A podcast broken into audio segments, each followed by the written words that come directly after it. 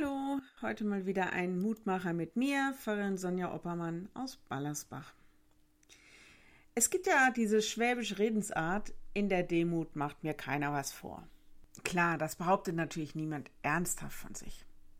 Es ist wie so oft, wenn ich meine, bei etwas besonders gut zu sein, muss ich aufpassen, dass ich nicht genau hier auf die Nase falle. Heute geht es um die Demut, eine der christlichen Tugenden und vielleicht diejenige, mit denen viele Menschen heutzutage richtig Mühe haben. Sie denken dabei an Selbstkasteiung und an ein geringes Selbstwertgefühl, dass man immer den unersten Weg geht und dabei selbst viel zu kurz kommt. Ist es das, was Gott will? Sklavische Niedergeschlagenheit? Ich finde, eine Annäherung ist zu überlegen, was denn das Gegenteil von Demut ist. Hochmut.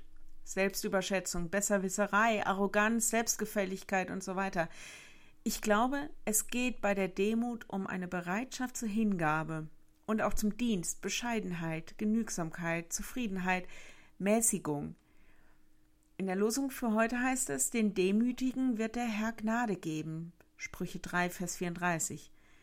Für mich meint das, dass diejenigen, die wissen, dass sie nicht selbst das Maß aller Dinge sind, sondern die sich einem höheren Gott, den Menschen, einem Dienst verpflichtet sehen, dass die erleben werden, dass ihr Leben Gottes Zuwendung, seine Gnade, seinen Segen, seine Gunst erfahren wird. Für mich auch die Frage, welchen Idealen ich mich verpflichte.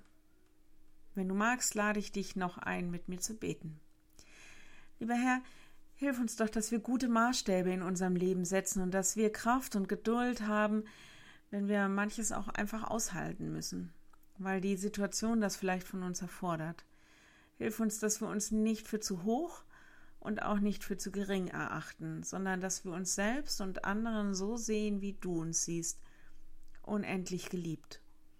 Hilf uns, dass wir diese Liebe weitertragen und dass unser Leben dem Guten dient, Hilf uns, dass wir Menschen sind, die den Wert und die Würde anderer Menschen hochhalten. Wir bitten dich für alle, die zu kurz gekommen sind und die vielleicht beschämt worden sind, die klein gehalten und gedemütigt wurden. Wir bitten dich, dass sie Heilung durch dich erfahren dürfen, dass sie Wertschätzung erleben und Würde. Wir bitten dich besonders für alle, die auf der Flucht in Kriegssituationen unwürdige Arbeits- und Existenzbedingungen erleben müssen und die keine Hilfe erfahren.